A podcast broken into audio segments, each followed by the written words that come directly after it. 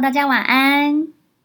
今天在我们心理人陪睡的主题里头啊，我想要跟大家谈谈，其实，呃，这有点像是我平常在心理咨商的过程当中，我会去陪我的呃，就是客户去探讨。怎么样去了解自己的经常性哈或反复出现的焦虑状态，到底是发生什么事情呢？好，那我我觉得大部分的人呐，如果有那种经常性焦虑哈，就是你一直觉得很焦虑、很焦虑、很焦虑，然后你也不知道你到底在焦虑什么。好，大部分时间我其实就会陪他们去探讨一下，那你在焦虑的时候，你的脑袋到底发生什么事了？好，其实。嗯，很多人焦虑的情况下，其实都是一个很思绪飞扬的状态，哈，也就是说是非常的脑袋很吵就对了啦，就是你也不知道在吵什么东西，好，然后你因为脑袋太吵，你会以至于你觉得很难与很难集中注意力啊，很难好好的思考啦，或者是我们说很难静下心来啦，那你会在行为上，你就会有一种很浮躁的。状态，你会很想要急着，很像是把什么事情做完，然后你也不一定对于你自己做完的事情感到满意。好，所以其实我觉得它有点麻烦，是这样子的焦虑，它很容易形成所谓的恶性循环，就是你这一件事情你没做好，你又急着想要做下一件事情，那你下一件事情又没做好了，你就会一直处在于觉得哦，怎么我的生活一直这样，我好像一直都没没把事情弄好的那种感觉。好，这个是我们在说，呃，有一些人总是很急躁的情况，其实是跟焦虑是有关的。但我想啊，其实大部分人会焦虑到觉得需要找心理师谈。好，通常那种焦虑会是已经严重到他觉得影响到他关系的相处，或严重到影响到他的工作表现的情况。好，那个时候其实就会。呃，这个焦虑就会让他们觉得必须要来找心理心理师，然后去谈一谈到底发生什么事。但是我常会看到他们在这个焦虑的情境下，我我当然会说，其实，嗯，很多的焦虑背后有一些，也许是创伤经验导致的。哦、那创伤经验导致，如果我我现在就拆分两个主题哈，一个是在情感当中的焦虑，一个是在工作中的焦虑。哦，他们其实都是相似的情境，哈，整个我觉得，我觉得它整个成因其实都是非常的相似的，哈。如果说我们去谈在情感当中的焦虑，好，举个例子来说，嗯，你的另一半已经对你尽可能的。透明了，我们说透明是，他都会跟你说他的心情怎么样，他今天过得如何，然后他今天发生了什么事情，然后接下来你们什么时候要见面，然后行程会有怎么样的安排。其实你会发现，其实他都尽可能的让你知道他的整个思考跟规划。好，可是你不知道为什么，你总是会有很多的不安。好，包括你觉得好像你们交往了三个月，但是还没有见到他父母。那是不是这段关系就有可能说脆就脆呢？好，或者是你交往了一个月，你却没有看到他，呃，没有跟他的朋友吃过饭，你就会觉得说，是不是我不够好到让他可以跟我帮我介绍到他的朋友群去呢？好，其实你知道，我觉得那个焦虑的状态，哈，就是那一些思维，好，那一些是不是我怎么样，所以他不怎么样？好，或者是是不是我怎么样，所以他怎么样？你会发现，大部分的焦虑之前所释放出来的语句或思维，大概都是长这个样子。那你再去看，你去看这个焦虑后面，它可能会有一个，就是我是不是不够好？我是不是太差了？好，不够好是一个状态。但是太差有可能是一种，我觉得我没有能力去好好的维系一段关系，或把一个关系弄好的那样子的状态，好，或者是让一段关系幸福的那种状态。所以简单来说啊，我觉得在经常性焦虑这个脑袋的思绪杂乱的那个杂乱层次，其实都不外乎回到一个我对我自己有很强烈的质疑，跟我对我自己其实是否定的状态。好，就是我不行啦，我没办法啦，我不可能啦，等等这些很容易产生自我挫败的信念就会跑出来。可是其实像我们今天呃，其实上的是改变恋爱 DNA 的第二堂课，好，我们谈到怎么样修复。在关系中的一个安全感，哈，因为有很多人在关系当中很失去安全感。坦白说，嗯，我所观察到例子里头，那种失去安全感，然后引发很强烈的焦虑的，其实都跟过往的一些受伤经验有关，哈，或过往的一些被对待的经验，我通常都是被对待的过程当中有受伤的反应嘛，好，所以其实。很重要一件事情是，我能不能直视那个曾经有受伤的自己呢？好，也就是如果我现在担心三个月到了，他却没有带我去见他父母，好，或者是我都觉得他没有在脸书上面或社群媒体上面公开我们在一起的照片，好，例如像这样子的行为，你就会一直。怀疑自己，好，或者是你都会冒出一种想法是，是不是我们有可能就突然他说不要了，我们就没了？其实你知道这个这个这些话语听来听去，哈，除了就是我不好，我不够等等这样子的呃负面否定的讯息之外，其实说真的，我觉得它背后真正的恐惧是一个被丢掉的恐惧感。好被遗弃的恐惧感，可是这种被丢掉、被遗弃的恐惧感，它其实都会跟过往的一些伤痛经验是有关联性的。也就是很有可能，并不是只有这段关系，你在之前的相处关系里头就曾经出现过这个情形。那这个情形怎么办？其实你就是要帮自己能够疗愈那个伤痛的感觉，或者你觉得啊、哦、很累耶。这个伤疗完，还有下一个伤。好，我可能前前段好不容易疗完了，然后还有前一段呐、啊。好，然后有有些人在这个过程当中，其实说真的，想了就心很累。然后我就会跟他们讲说，其实没有关系。如果你真的觉得在那个疗愈伤口这件事情想了心很累啊，那其实你也可以练习做一件事情。哈，练习做一件事情是跟这个。恐惧跟焦虑的感觉共处，也就是，如果你觉得疗愈伤痛是一个很漫长的历程，那你就试试看。当你每一次都在 OS 说他什么时候才要公开，他什么时候才要公开的时候，也许你就好好看着那一个还没有被公开的自己，恐慌的自己，你就好好的看着他。其实你只要好好的看着自己的情绪，它是一个很深沉的接纳的状态。当你愿意觉察跟接纳的时候，其实说真的，你可能某种程度你心里就会觉得安静下来了，因为你被你自己给接住了，给看懂了嘛。好，所以其实好好的看懂自己，我觉得它就是一个很重要的自我安抚的能力。如果你看向自己，然后跟自己说“没关系，我在这里”，好，它也是一种方法。好，所以我说这个这个在情感当中的焦虑，我们好好的看向焦虑的自己，停下来，然后陪伴他，它是一个安顿情绪的方式哦。那如果如果你觉得 你觉得这个你不喜欢做哈？实在是哈，很多人就是听了这么多方法，然后也没有做哈，然后很爱挑方法，然后挑来挑去。好，我跟大家说，其实真的方法有很多，那就看你做不做。好，那我刚刚讲的疗伤是一个，第二个看好你的情绪，陪伴你的情绪是一个。好，第三个，好，第三个方法叫做把你的这些想法想象成是一只只尖叫咆哮的猴子。我很喜欢这个，我很喜欢这个意象哈，因为我觉得真的有时候就是有一只猴子这边叽叽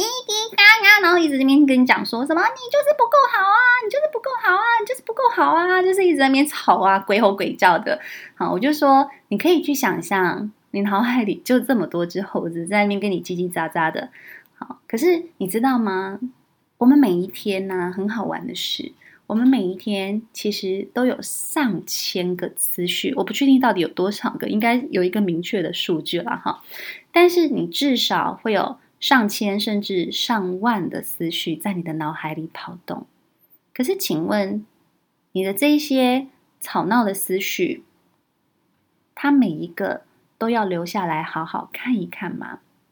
其实不一定诶。好，可是你知道那些会引发你焦虑的思绪，基本上是非常强大，而且长期出现，然后是非常习惯的一种思绪。如果你就想象那些猴子，它就在那边吱吱喳喳的乱叫，可是呢，你就让这些猴子全部一个一个抓起来，哦，听到了，全部都把它塞到高铁的车厢上。好，你就在月台上，然后让。猴子就是塞到车厢去，然后就看着车厢，好，看着高铁的列车咻的飞过去。你不用去留下任何一只猴子，你就让他们走远。然后当车子走远了，其实月台就又清静了。好，所以你可以当那一个不动如山的月台。你可以去当那一个，就是你知道会有各式各样的思绪进来、离开、进来、离开，但你也可以决定不要让任何一只猴子下车，这也是一个方法吗？或者是你又有多的猴子挤进来了，你就把它全部塞到那个车厢上面去。它也是一个方法哦，我觉得这个意象真的太可爱了。这个意象是从一本书叫做《最高修行法》，它是一个日本的学者，然后好好像在那个美国。我我有点忘了，美国哈佛大学嘛，好像在美国哈佛大学，他那时候其实想要研究脑神经相关的一个呃博士学位哈，嗯，但是结果研究了半天，结果又研究回他其实最讨厌的一个学科哈，就是正念。的修行哈，因为这个这个学者呢，他跟他的爸爸有一段非常不开心的历史，因为他爸爸，嗯、就是是就是好像也是一个庙里头的住持，好，所以是一个修行者，然后从很小呢就会要要求这个作者就是要修行，并且要用很严格日式的方式修行，然后呢这个。女孩本身就是非常非常的排拒，结果她就非常的痛苦，是天呐，她人生绕了一大圈，到了美国去了，居然还是要回来修行这个古老东方的一个一个一个教派这样子，然后去研究正念跟脑神经之间的关联性，好，所以她最后写成了这本。最高修行法，我觉得其实对我自己的受益非常非常的高，好，因为我觉得它里头讲到还是有很多脑神经相关的资讯，但是他提到了怎么样练习正念，好，所以其实正念基本上它就是一个让你回到此时此刻当下，然后练习把你的心思专注在你想要专注的事情上面。所以正念的练习，其实我我自己对它的理解，我觉得它真的很像是一个所谓心心智也好，或思维也好的筛选的训练。也就是你其实你每一天映入你脑海的或映入你的眼睛的讯息量非常非常的大。好，其实我们就是在一个资讯爆炸的时代，因为资讯爆炸，基本上你的脑袋的讯息量也会很大。好，资讯的爆炸里头还包括了自媒体的时代，还包括网际网络的时代。每一个人都会在网络上大量的发表他们的观点跟他们的生活。而当我们收集到这么多关于他人观点跟生活的资讯的时候，其实就会有很多的比较讯息发生。好，比较的感受出来了，可能。自我批判的讯息也就会出来了。你看看别人过得这么好，啊你嘞，啊你嘞，啊你嘞，好，有没有这种声音一直出来的时候，其实会引发很多的焦虑哦。好，所以其实现代人越来越心灵浮躁。好，其实跟网络世代之间的关联性，其实我觉得某种程度是这样子的一个关联性。可是我怎么练就一颗平静的心？好，然后不焦虑的状态。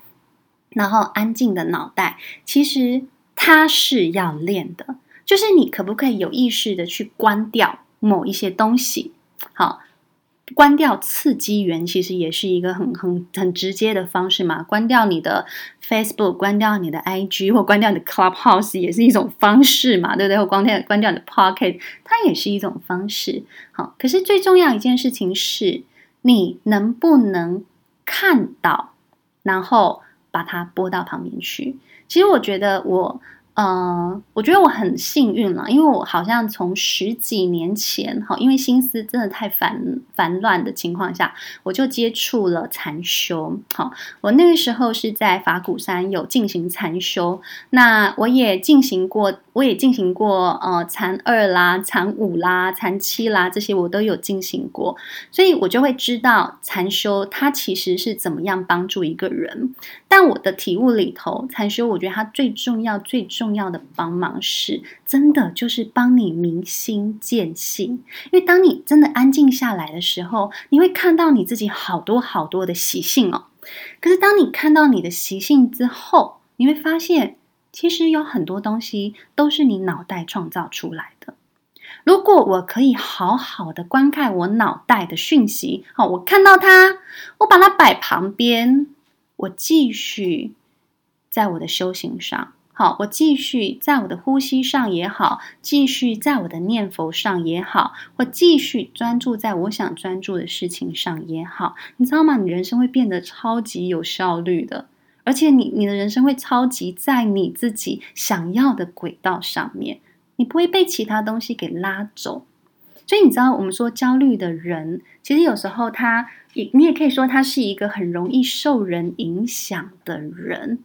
因为他没有办法呃。好好的回到自己身上来啊！我觉得这个东西其实它其实是某种程度蛮可惜的。可是当你真的在正念的学习当中学习久了，你随时就可以关掉你不需要的频道。我们说脑袋里头的频道哦，哦，你知道我们脑袋里都有一个真的就是。讨人厌的猴子频道，自己去想象啦，自己想象你的脑袋里有有一个讨人厌的猴子频道，每天都在放上放放送那些啊，你不行啦，你没办法啦，你算了啦，哈，这种这种很很讨厌的声音。可是，当你可以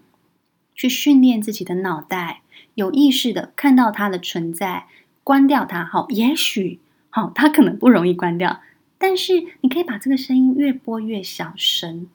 好，就像是转收音机，把它转得越来越小声，小声到它没有办法干扰你的生活运作。好，或者是想象你就是站在你的你的人生就是那一个月台，好，然后有很多讯息量进进又出出。对于你不想要的讯息量，不想要的猴子，通通把它丢到高铁上，把他们载走，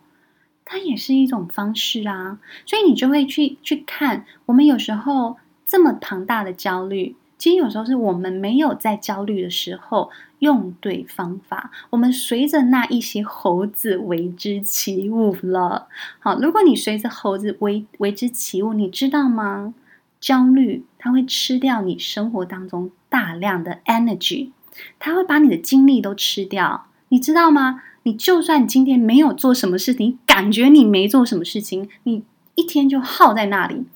然后你没有，你真的会觉得你没有进展，你没有进展，请问你会开开心心的跟自己说：“哇，好棒哦，我今天过完一天了。”你不可能啊，你就会只会骂自己说：“你今天真的好废哦，你怎么今天这样八个小时过去，你好像也没做没做什么事。”但是其实是因为那个焦虑的思绪一直占据你的脑袋，而且你随着你的思绪乱跑乱撞。然后你你没有办法停下来，真正专注在你想做的事情上面，结果它就一事无成了。所以你知道，我觉得在看了，也许是这几年创业下来啊，我都会觉得，人生真的就是一个 焦虑管理的过程。你如果没有办法管理好你的焦虑，你学那些时间管理，其实也没有用啊。因为你管不了，因为你自律不了，因为时间管理最重要的是自律嘛。但是你自己都没有办法掌握的时候，你就会发现，天哪，我时间管理，我学的时间管理也没有用。好，所以其实很辛苦的地方就会在这里。好，所以这个是我想要跟大家分享哈，因为就是在关于情感的焦虑的这个部分。但是其实说真的啦，在工作焦虑，我最近遇到的例子，它也是类似的例子哈，就是其实主管想要，就是希望他能够再多做一点事情哈，可是他心里头的那一个讨人厌的猴子频道。就会那边呱呱叫说啊，你没办法啦！我觉得你还是适合那种安安稳稳的、不求长进的那种生活啦。吼，就是猴子频道就跟他一直那边吵这件事情，吵吵吵吵吵。然后当然，嗯、我其实就会跟他去探索嘛。那到底为什么？就是你你在生活当中开始变得好像就是会有点畏缩，然后有点害怕事情。然后好像觉得常常自己就是在工作当中六神无主啊，然后就等待他人的命令，甚至你会没有办法就是前进，哈，没有办法主动的做一点事情。而且说真的，你在公司里头的年资也够长了，你十几年的年资，诶，如果你十几年的年资，你还会搞不清楚事情的先后顺序，其实真的。会让工作当中的工作伙伴会很生气的，的确这是会有这样的状况。可是我开始就会去跟他探讨说，那是不是有一些什么样的经验，就是这么强烈的影响他呢？他自己其实就想一想说，其实当他面对变动的时候，他会变得格外的敏感，哦，而且特别他他在变动上，说真的，因为那个猴子频道常常都会。就是跟他讲说，你还是不要改变吧，你就维持原样就好了。好，就是猴子频道常会这样子跟他讲，所以以至于他对于变动的适应性本身就很低啊，很低也就算了。他身旁的人如果又刚好是高情绪张力的人，例如就是很会骂人、很会凶人啊，那他如果又是这样的一个工作环境，那就会更压缩他在工作当中的适应能力。好，因为这个。呃，责骂的状态其实某种程度引动了他过往的呃一个家庭的经验。例如，如果他家庭是来自于那种高情绪张力的家庭，哈，例如就常动不动有人就是喝醉酒的摔东西啦，哈，打骂啦等等的，然后咆哮啦这种，如果就是来自于这种高情绪张力的家庭的时候，其实他们对于这种比较有声量，然后比较。有情绪张力的工作环境，就会引动他们很多的恐惧。引动了恐惧之后，其实你知道，这些猴子就会出来疯狂疯狂的叫嚣。因为为什么？因为尽可能这些猴子的叫嚣是为了减少更低的一个改变量在他的生活当中，因为他适应不了。好，他会觉得太恐怖。可是我就会说，那这到底是鸡生蛋还是蛋生鸡的问题呢？到底是因为猴子啊，还是还是因为就是他如果想要做，然后然后猴子是试图在保护他吗？还是猴子在试图阻碍他？好，那我就跟他讲说，你要不要试试看？我当然一部分，我们还是要处理过往的那个伤痛的感觉跟恐惧的感觉嘛，所以我就陪着他把那个伤痛的感觉好好的看一看，然后陪伴自己，增强自己的内在力量，然后接着其实真的就是练习把一只一只的猴子挑起来，这猴子到底讲哪些难听的话，我们听听看，好，听了再把它塞进去，听了再塞进去，好，所以你知道。我们常常会去跟别人讲说，你就不要想这些就好了，对不对？好，可是你知道他们没有办法不想。可是如果我们现在下一个指令说，我跟你讲，我知道你就是有这么一拖拉库焦虑的思维，你就把他们当成猴子，一只一只把他们就是丢到那个高铁的车厢里面，有没有？然后让高铁把他载走。好，这样子，那。也许他就可以试试看，说：“哦，好，我看到了什么思绪，然后我可以做什么。”哦，他们会觉得比较有一个所谓的行动方向。哦，所以如果我们试着就是找到自己可以行使的、可以行动的一些方法，然后去执行看看，你就不会一直落在那里说：“哦，对呀，大家都叫我不要想这么多，可是我就是没办法不想这么多。”好，因为因为那个。你不要想这么多，就是就是就是一种压抑，好，或者是就是要要自己停止。但重点是，它是一个一直出现的状态，它停止不了。可如果我们心理上有一个这样子的动作的时候，你就会发现，哎，状况可能就不太一样喽。好啊，好，所以这个是我今天想要很快的跟大家分享，经常性焦虑该怎么办呢？脑袋思绪杂乱，心情烦躁不安，该如何安顿自己？哈，三个方法哈。第一个是疗愈你的伤痛啊，关于疗愈伤痛的细节哈。在我的 p o c k e t 里头一定有，所以大家如果耐心的找找看，一定可以找到跟疗愈伤痛的细节。呃，我我里面讲了非常非常多细节的东西，你们可以再就是去补听哈。那。呃，再来第二个就是陪伴自己的情绪。说真的，我在前面也讲过很多哈，关于呃，特别是陪伴自己的内在小孩的那一个环节，其实就是一个陪伴情绪的概念。所以大家也可以从那个部分去聆听。好，那今天讲到了一个呃，我觉得蛮蛮容易让大家可以记住的，就是把孩把猴子不是把孩子把猴子们塞进。高铁的车厢，然后让它可以滚开，好，就是就是用这样子的方式，让你们可以去在生活当中做一个练习喽。好的，谢谢大家的收听。我想要问一下，有没有人想要分享你们的想法或意见的呀？